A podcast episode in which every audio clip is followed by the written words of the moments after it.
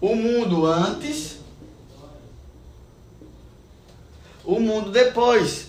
Quem tem antevisão fica observando antes do mercado mudar, antes de. Ei! Antes da merda acontecer, você já se prepara. Eu, eu já tinha percebido que a universidade, cada vez mais, o EAD ia, ia consumir.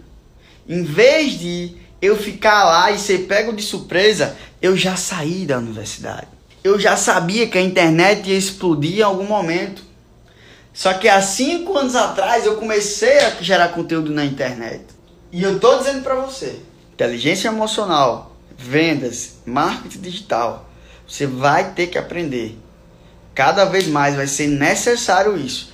Eu já estou projetando essa antevisão.